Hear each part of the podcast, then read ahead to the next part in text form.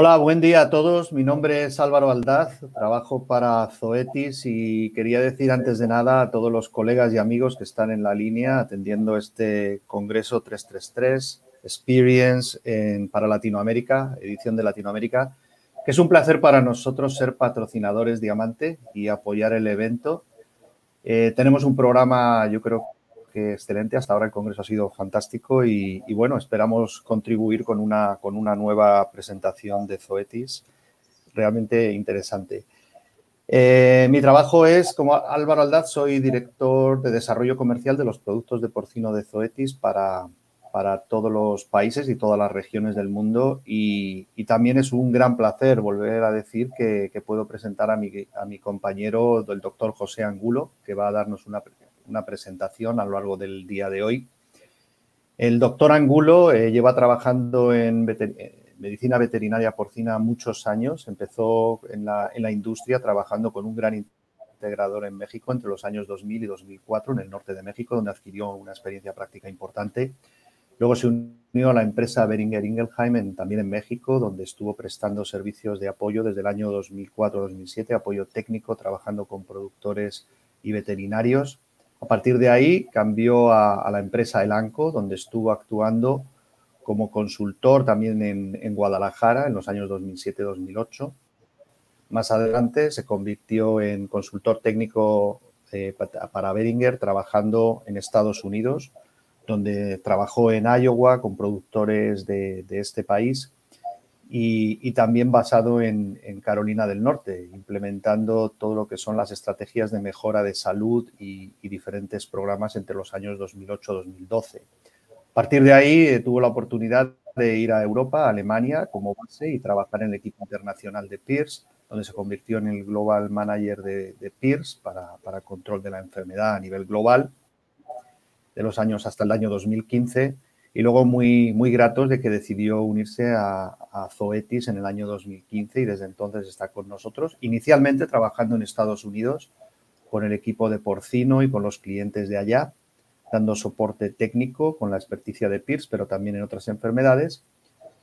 Y en su último rol, que es donde, donde se encuentra ahora, está trabajando como director técnico global de porcino para Zoetis, eh, para todas las regiones, donde trabaja con multitud de productos, trabajando en diferentes iniciativas técnicas y, científicas. Él vive en, Carolina del Norte, es por supuesto, tiene su, grado de veterinario, médico zootecnista de México, ha trabajado en diferentes cursos y dedicaciones para, para el manejo de proyectos y para liderar el Six Sigma, el cinturón negro de la, del manejo de procesos, es un experto en ese área y está trabajando actualmente en su máster en ciencias a través de la, de la Universidad de Minnesota, con lo que su carrera sigue, sigue avanzando. Es un placer tenerle hoy con nosotros. Nos va a hablar de la importancia de la vigilancia activa y el uso de nuevas herramientas bioinformáticas de diagnóstico para apoyar la mejora continua en sanidad porcina. Así que sin más preámbulo, eh, gracias José, adelante, el escenario es tuyo. Muchas gracias Álvaro, muchas gracias, un placer compartir este espacio contigo.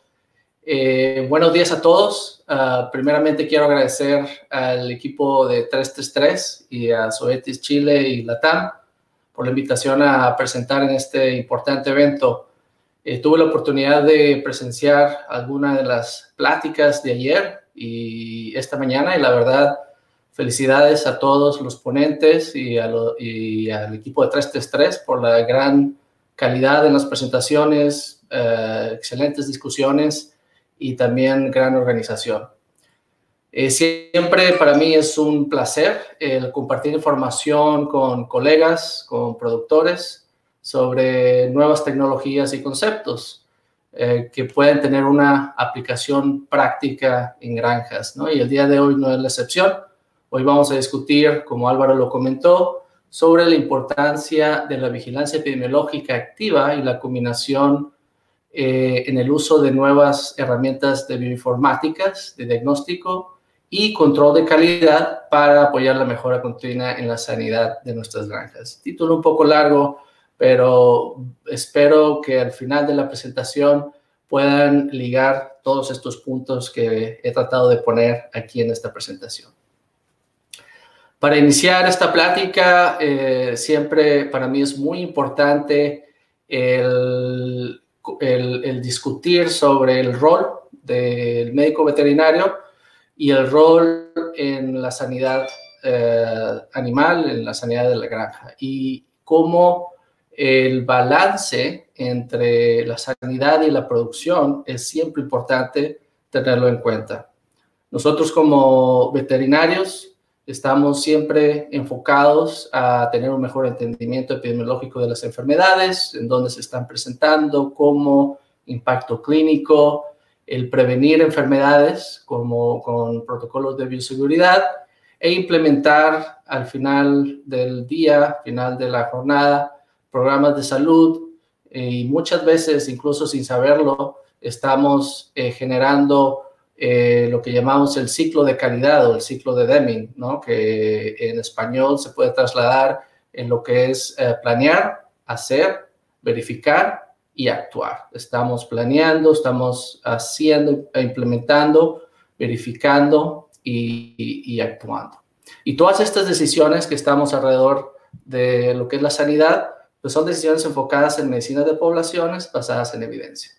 Por el otro lado, tenemos nuestros amigos eh, productores o incluso los gerentes de producción que están en la granja y los cuales ellos están enfocados en lo que son las metas de producción, indicadores claves, manejos de dinámica de flujo de cerdos, transporte, logística, etcétera, etcétera. Y eh, muy enfocado en lo que son los procesos dentro de la granja.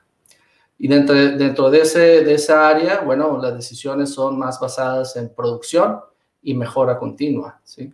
Entonces es muy importante mantener ese balance entre estas dos áreas para generar un conocimiento de la granja o del sistema de producción y entender eh, desde el punto de vista epidemiológico y buenas prácticas las intervenciones que estamos poniendo en práctica. El otro punto también eh, importante en esta misma dirección de la toma de decisiones es la forma de cómo tomamos las decisiones. Es un punto importante también nosotros como, como veterinarios, como encargados de la salud en granja, todos los días estamos tomando decisiones dentro de la granja. Y esas decisiones van a tener un cierto grado de incertidumbre, por supuesto, es lo que llamamos riesgo. Y ese riesgo a su vez va a implicar una consecuencia. Y esa consecuencia puede ser eh, con un impacto financiero o con un impacto epidemiológico. Y la mejor forma, desde nuestro punto de vista, de mitigar esos, ese impacto ¿sí? Eh, en la granja, en la toma de decisiones, es mediante la generación de información, la generación de conocimiento propio de la granja o del sistema de producción. Y esto lo hacemos generando diagnóstico eh, por medio de la monitorización y evaluando todas las herramientas y, e intervenciones que estamos poniendo en los animales eh, en la granja. El otro punto importante, además de la toma de decisiones, por supuesto, es la calidad de, esas, ah, de esa toma de decisiones. ¿sí?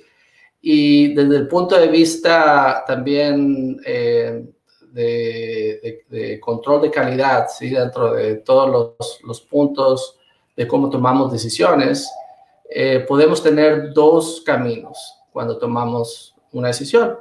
Un camino es el tomar esa decisión en base a, a nuestra propia experiencia o porque lo escuchamos eh, en el café con productores o tenemos una intuición o una opinión, ¿sí? Y básicamente lo que estamos haciendo aquí es apostando, ¿sí? O adivinando. Y eso es básicamente muy fácil de, de, hacer y lo hacemos en muchas ocasiones porque podemos eh, irnos en esta dirección en cualquier momento, no cuesta y requiere poco esfuerzo pero a la vez, bueno, existe mayor riesgo de estar equivocado. La otra, el otro camino es mediante lo que se llama conocimiento, ciencia, ¿sí? y aquí tenemos dos opciones. Una es lo que se le llama el aprendizaje pasivo, que es básicamente cuando aprendemos de, otros grupos de investigación, cuando estudiamos, cuando leemos, ¿sí? y tratamos de implementar lo que, lo que aprendemos ¿sí? de una investigación a nuestro propio ambiente. Y la otra es cuando generamos información, cuando generamos conocimiento mediante un método estandarizado, un método científico. Aquí es un poco más difícil irnos por este camino porque generalmente eh, requiere una inversión, eh, toma más tiempo y por supuesto requiere más tiempo, eh, más esfuerzo, pero el riesgo de equivocarse es menor. Estas son las dos áreas o dos caminos en los cuales podemos este, tomar para evaluar y tomar esas decisiones. Los, las ideas y conceptos que vamos a discutir el día de hoy están basados en lo que es el aprendizaje activo, ¿sí? Y el mensaje principal es cuáles son algunas herramientas que podemos ah, implementar para irnos en esa dirección en la toma de decisiones. Sabemos que el, primer punto importante para una buena toma de decisiones es el tener datos, ¿sí? Y sabemos también que en las granjas se genera una inmensidad de datos, son generadores de datos, ¿sí? Pero en algunas ocasiones la realidad es que de los datos que generamos o que se genera en la granja, lamentablemente no nos ayudan a la toma de decisiones, no son los datos que realmente necesitamos para tomar una, una decisión correcta. ¿sí? Y lo que estamos teniendo aquí es una pérdida de todos los datos que realmente nosotros no ocupamos y un costo de oportunidad en el cual, bueno, nos está faltando esos datos que necesitamos.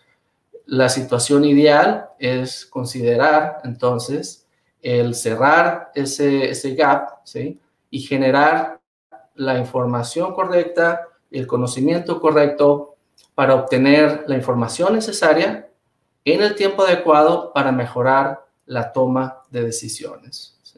Y esa es una situación muy común que pasa en granjas, incluso en, en sistemas grandes. ¿Sí? Todas las granjas, todos los sistemas generan información, pero a nivel de, a nivel de campo, a nivel del veterinario, para tomar una decisión, es, es difícil eh, generar esos datos de manera continua en un tiempo correcto.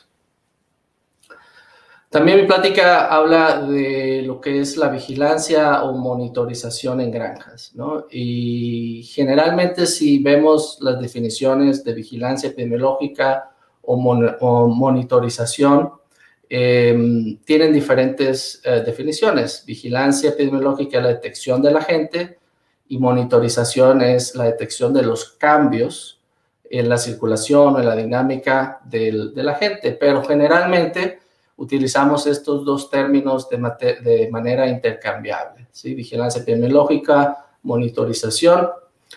De todas las definiciones eh, que, que, he tenido la oportunidad de, revisar, eh, lo que es vigilancia epidemiológica, esta es la que creo que, que, más encaja ¿sí? al tema de hoy. ¿no? Si pueden ver aquí, es, se define como la recopilación y el análisis sistemático y continuo de información relacionada con la salud animal y la difusión oportuna de información a quienes necesitan conocerla para la toma de decisiones. Y aquí estoy recalcando los puntos claves, ¿sí? que es la recopilación y análisis sistemático de información, la difusión oportuna a, buen tiempo a las personas que lo necesitan para la correcta toma de decisiones.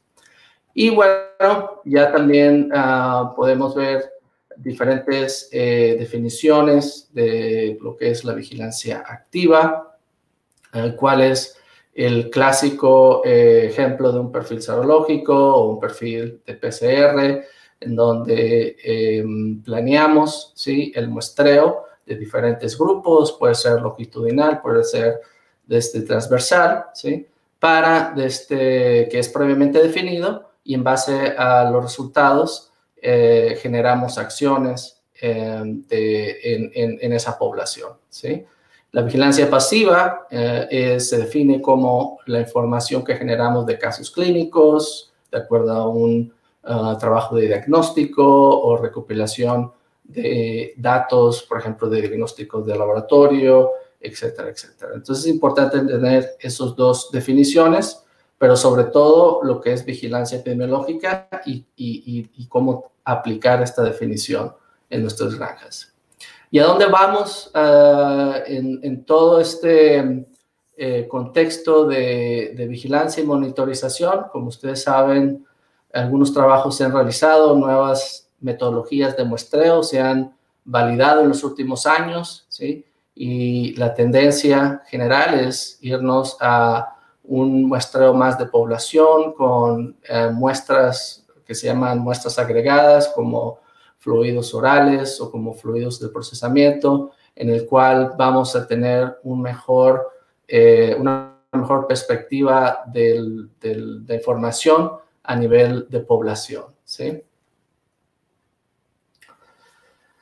El otro concepto que quisiera también eh, discutir el día de hoy con ustedes es un concepto eh, que se utiliza mucho en salud pública o en salud humana, que se llama Evidencia del Mundo Real. ¿sí? Y desde mi punto de vista creo que es una oportunidad que tenemos para implementar buenas prácticas de otras industrias como es la salud, salud humana o salud pública, ¿sí? que se han realizado en lo que son la medicina de poblaciones en, nuestras granjas. ¿sí? Eh, la evidencia del mundo real es básicamente la colección de em, evidencia obtenida de datos del mundo real, o sea, del, campo, que son generados en base a la observación y fuera del contexto de las pruebas clínicas controladas. ¿sí? Esta se utiliza para determinar de forma más precisa y en pacientes locales en salud humana el efecto epidemiológico, clínico y económico Em, en lo que es eh, poblaciones específicas. ¿sí? Esto es básicamente evaluar en el mundo real si los medicamentos se comportan tal como lo señalan los estudios clínicos en poblaciones específicas, ¿sí? y se busca un mayor número de, pacientes con un, menor número de restricciones, dejando abierto y permitiendo pacientes con el mismo diagnóstico, pero con distintas características, puedan formar parte del análisis. Esto es complementario a los estudios clínicos controlados, por supuesto, pero ha sido una, una ah, disciplina que se ha implementado como eh, adicional ¿sí? a, a, la medición de los parámetros clínicos y para medir eh, incluso programas de salud ¿sí? específicos en diversas comunidades. Incluso en Estados Unidos la FDA utiliza esta metodología, evidencia del mundo real y datos del mundo real, para monitorear la seguridad y los eventos adversos posteriores a la comercialización de, de productos específicos, incluso para tomar decisiones regulatorias. ¿sí? Y bueno, la comunidad médica también utiliza esto para respaldar sus decisiones. Y creo que esto puede ser una oportunidad de nuevo eh, para generar información estandarizada y generar esa evidencia cuando estamos evaluando los programas de salud en nuestras granjas.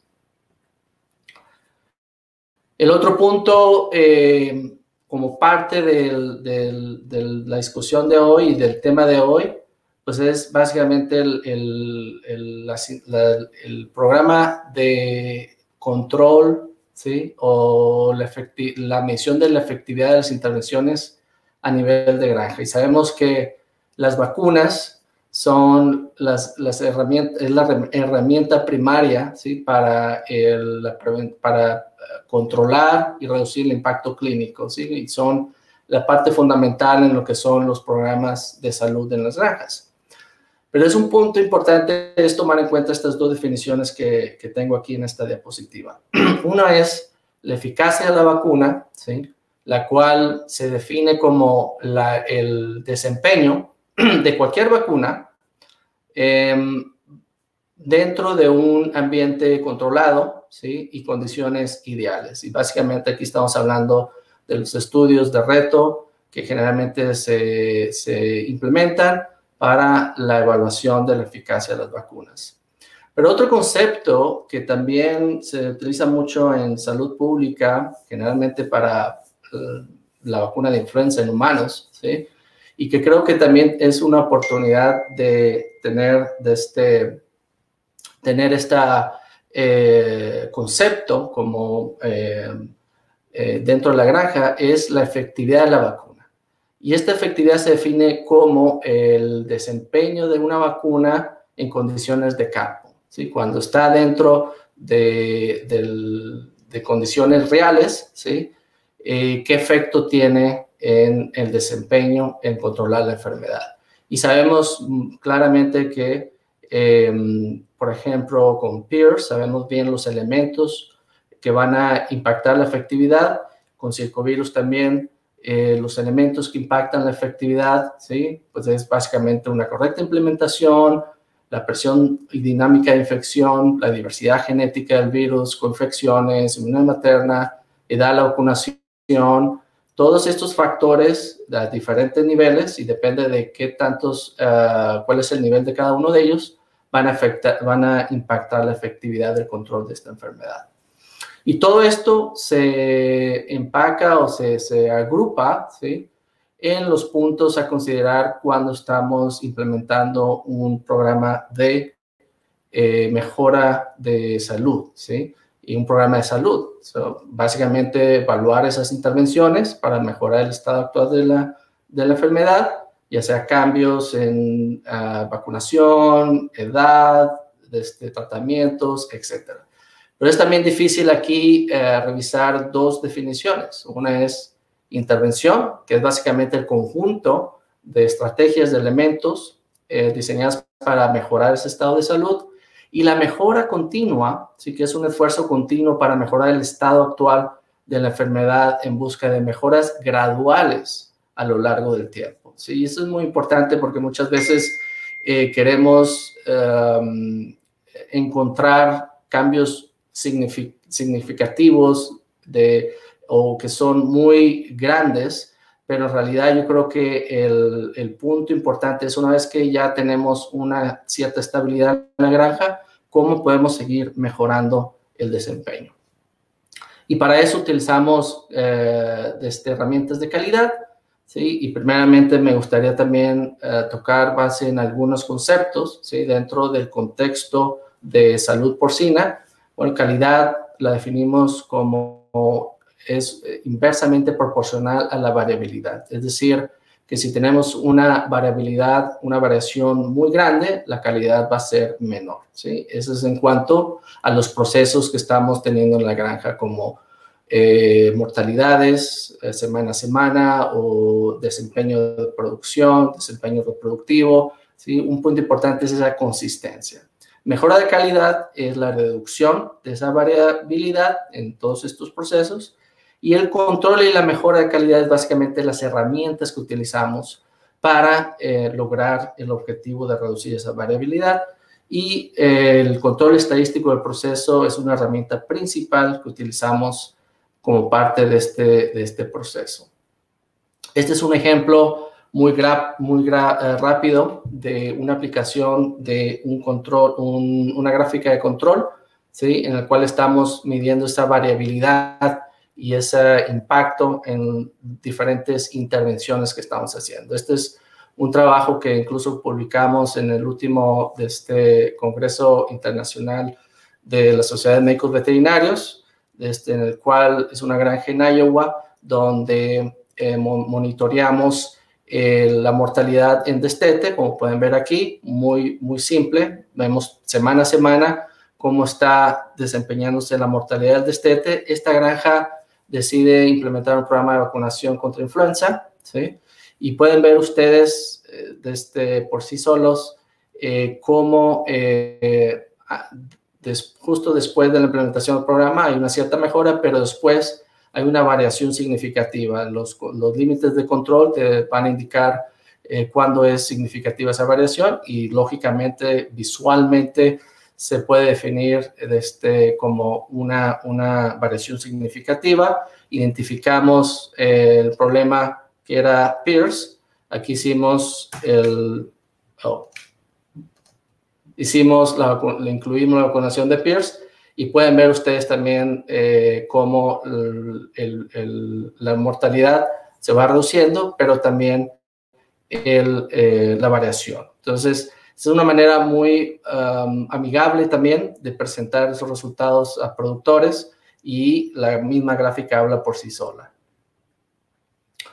El punto importante aquí es, o la pregunta es si se puede implementar estos programas de mejora continua en enfermedades que creemos que ya están casi resueltas con las herramientas eh, disponibles que tenemos. Y las mejoras probablemente que, vemos son difíciles de encontrar y evaluar en la granja, como es el caso de circovirus porcino. ¿no? Si bien sabemos las vacunas han funcionado bien desde hace muchos años, seguimos eh, observando eventos clínicos y subclínicos en, en las granjas y probablemente esto tenga que ver con la efectividad de los programas de vacunación. Sí, como comentamos anteriormente, existen diferentes aspectos y uno de ellos es la evolución del virus o mutación, mutaciones recombinantes. ¿sí?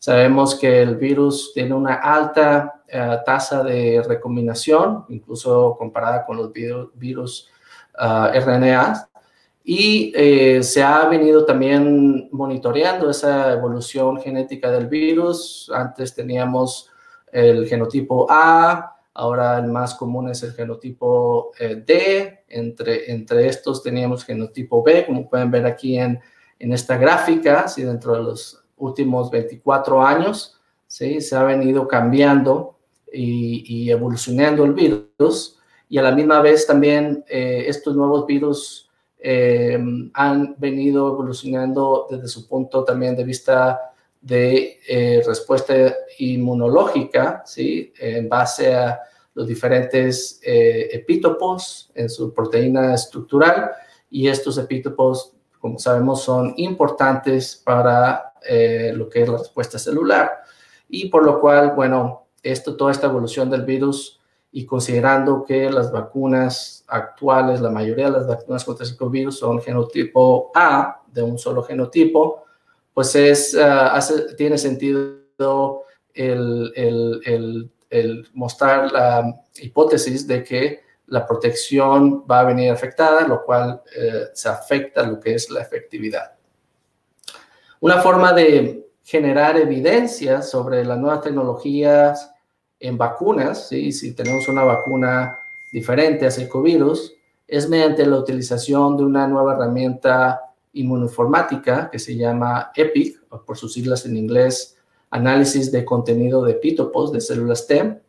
Y aquí, con lo que estamos haciendo con esta herramienta bioinformática, es el entender eh, qué es lo que ofrece una vacuna en términos de cobertura inmunológica a las cepas de campo de, este, que están circulando en granjas. Esta es una tecnología desarrollada por una compañía que se llama Epivax, que está en Estados Unidos, que no solamente se enfoca en circovirus, pero también en otras enfermedades, incluso ha trabajado mucho con COVID-19 para generar vacunas.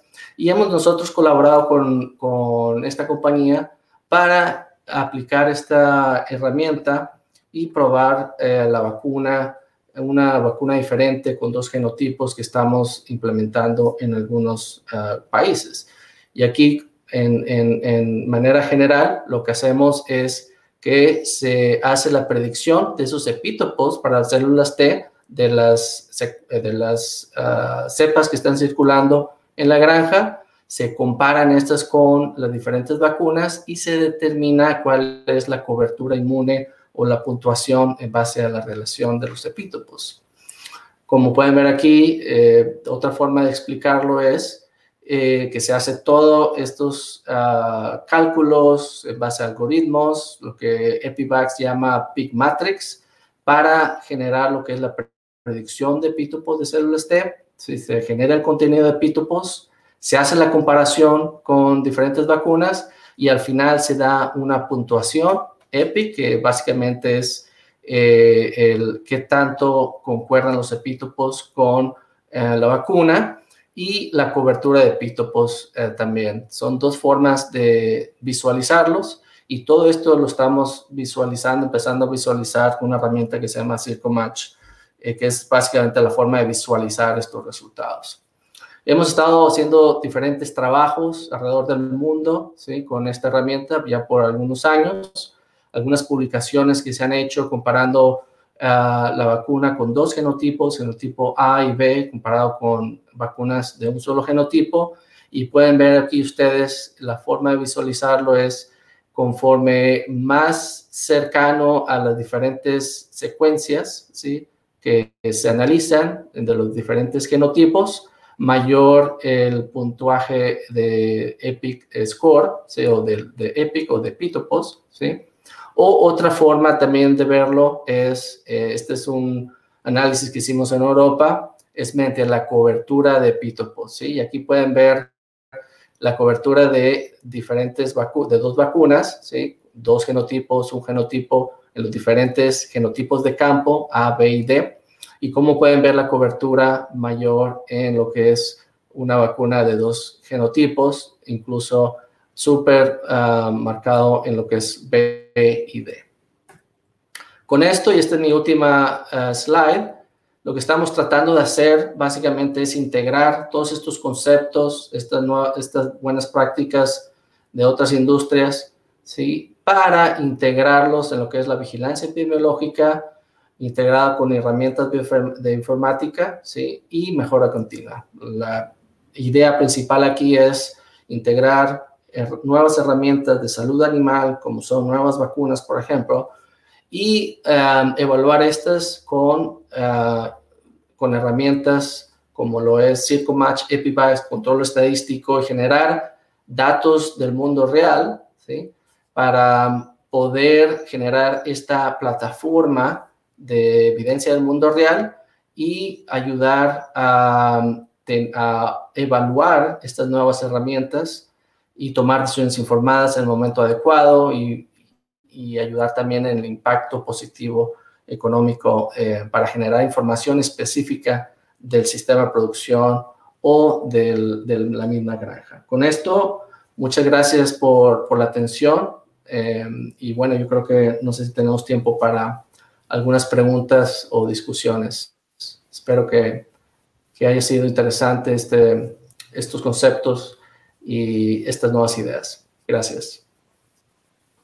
Muchas gracias, José. Excelente presentación. Eh, cómo conectamos la nueva tecnología con la producción es, el papel del veterinario, es clave.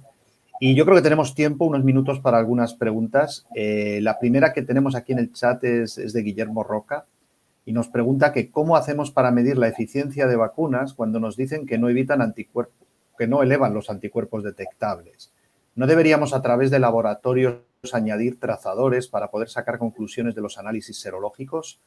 ¿Por qué la clínica? Porque la clínica realmente muchas veces termina siendo multifactorial, lo cual también dificulta la interpretación de los planes de vacunación. Así es, así es. No, y, totalmente de acuerdo con, el punto, ¿no? Y con la, y con la pregunta. Yo creo que aquí el, el, punto importante es, saber también qué es lo que tenemos disponible, ¿sí? Eh, en cuanto a diagnóstico y en cuanto también a las herramientas. Entender bien las herramientas que tenemos, eh, como bien se comenta en la pregunta, entender eh, qué es lo que esperamos de las herramientas, qué es lo que esperamos de una vacuna, ¿sí? si va a generar, si se pueden medir los, anticuerpos, si no, qué significa si vemos esa respuesta de anticuerpos realmente en base al entendimiento de las herramientas que tenemos de diagnóstico también, ¿sí? Eh, entonces es un conjunto de, de, áreas que tenemos que integrar, ¿sí? Mm. Para entender y realmente Em, agarrar de lo que es la caja de herramientas, ¿sí? entender eh, cómo podemos evaluar las intervenciones que estamos poniendo y las herramientas que estamos poniendo. ¿Sí? Em, un, caso específico es esta respuesta de, anticuerpos si no genera, bueno, ¿qué, ¿de qué otra manera nosotros podemos evaluar el impacto de esa vacuna. ¿sí? Puede ser mediante el impacto en producción, la, disminución de la variación, por ejemplo. O sea, hay otras ah, áreas que nos podemos enfocar si no tenemos realmente eh, las herramientas disponibles específicamente en lo que estamos buscando. ¿no? No, de acuerdo. No, gracias. Totalmente de acuerdo. Los marcadores son diferentes y la inmunidad y otros componentes entran en juego. No, no se puede predecir fácilmente. Una pregunta que tenemos aquí en el chat también, y creo que tenemos tiempo para otras dos rápidamente, es de Edgar Fernando García Mendoza. Nos dice que si pudieras platicar un poco de la vigilancia activa frente al circovirus tipo 3 en Estados Unidos. Sí, esa es una, buena pregunta también. Gracias por, la pregunta. Circovirus porcino tipo 3, eh, se empezó a hablar de, este patógeno, yo diría que hace un par de años o un poco más, en, aquí en Estados Unidos. Eh, y la razón de eso fue que se empezó a encontrar eh, con más frecuencia. En algunos casos de clínicos, por ejemplo, de falla reproductiva, y en algunos escasos casos también donde no encontraba ningún otro patógeno más que lo que es el circovirus porcino tipo 3. Realmente no se ha definido bien y está en debate la relevancia clínica del, de este virus. Lo que sabemos es que es un virus totalmente diferente al circovirus tipo 2, ¿sí? Em, y, se ha, se ha asociado um, mayormente aquí en Estados Unidos con falla reproductiva en algunos casos, en algunos casos también con síndrome de desmedro, eh, pero en muy pocos casos, pero no se ha, no se ha demostrado bien esa relevancia clínica realmente. Em, un punto importante también que es parte de la reflexión en esta práctica es que muchas veces avanzamos en la tecnología, sí, pero nos falta también más el entendimiento, sí, de qué es lo que vamos a obtener de esa tecnología. Y eso pasa, eso en cierta manera también ha pasado con 5000% tipo 3, que ahora tenemos la tecnología de detectarlo y lo estamos detectando, pero nos falta entender cuál es ese significado, qué, significa realmente el obtener un resultado positivo de 5000% tipo 3, ¿sí?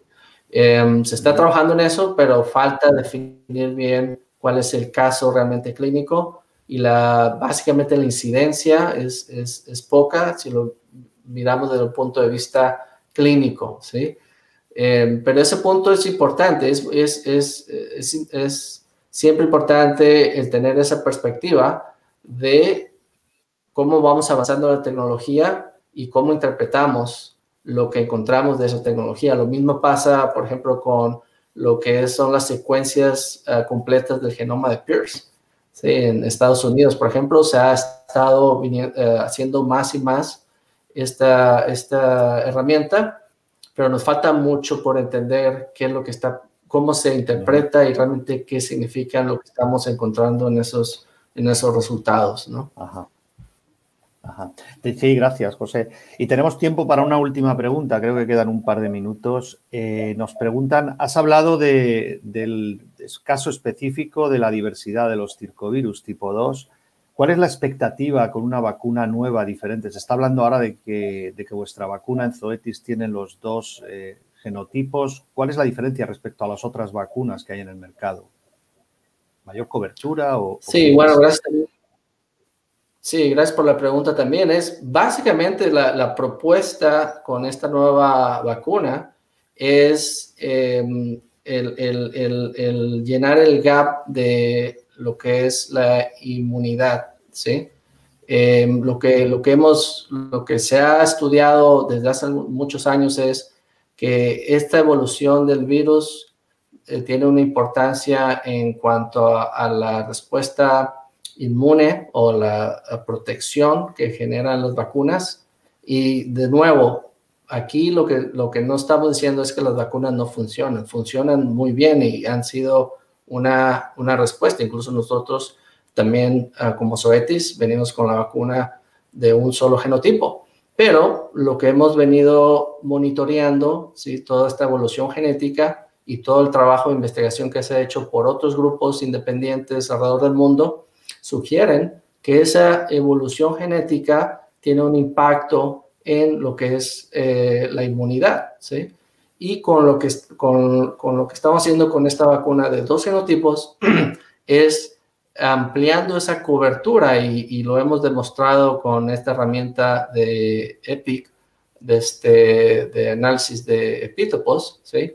Con lo cual la idea es ampliar esa cobertura, ¿sí? Eh, para tener una mejor respuesta muy específica. Aquí estamos hablando de una, una, una mayor respuesta celular, que es bastante importante para el caso de circovirus, ¿sí? el control de circovirus. Con esto, lo, que no, lo que estamos diciendo es, y por eso nos estamos enfocando también en el, la mejora continua, ¿sí? Porque desde mi punto de vista, eh, y no sé, algunos de, los, de ustedes, consultores también, podrán estar en, en, en, acuerdo conmigo, que muchas veces cuando estamos en una granja y tenemos una granja muy problemática, ¿sí? con mortalidades del 20% o 15%, es relativamente fácil bajar esa mortalidad a un nivel de un 10, un 5%, ¿sí? porque los problemas son muy evidentes. El reto, el reto realmente es cuando llegas a ese nivel, ¿cómo puedes seguir mejorando? ¿Sí? ¿Cómo puedes seguir mejorando? Eh, y, yo creo que muchas veces no tenemos las herramientas para evaluar cómo vamos mejorando. Lo que queremos hacer con toda esta propuesta de, colección de datos y, y, herramientas es ayudar a, a monitorear y evaluar esa mejora continua, porque creemos que, y, estamos seguros que con esta nueva vacuna, la idea es ir en esa dirección, en mejorar el, control de esta enfermedad que hemos estado lidiando con ella por muchos años y yo creo que ya es hora de, avanzar en el, control de esta enfermedad en manera consistente, ¿no? Muchas gracias, José. Ya hemos agotado el tiempo, hemos sobrepasado un par de minutos. De nuevo, gracias por la, por la excelente plática, presentación. Gracias a todos por la participación y, bueno, devolvemos el...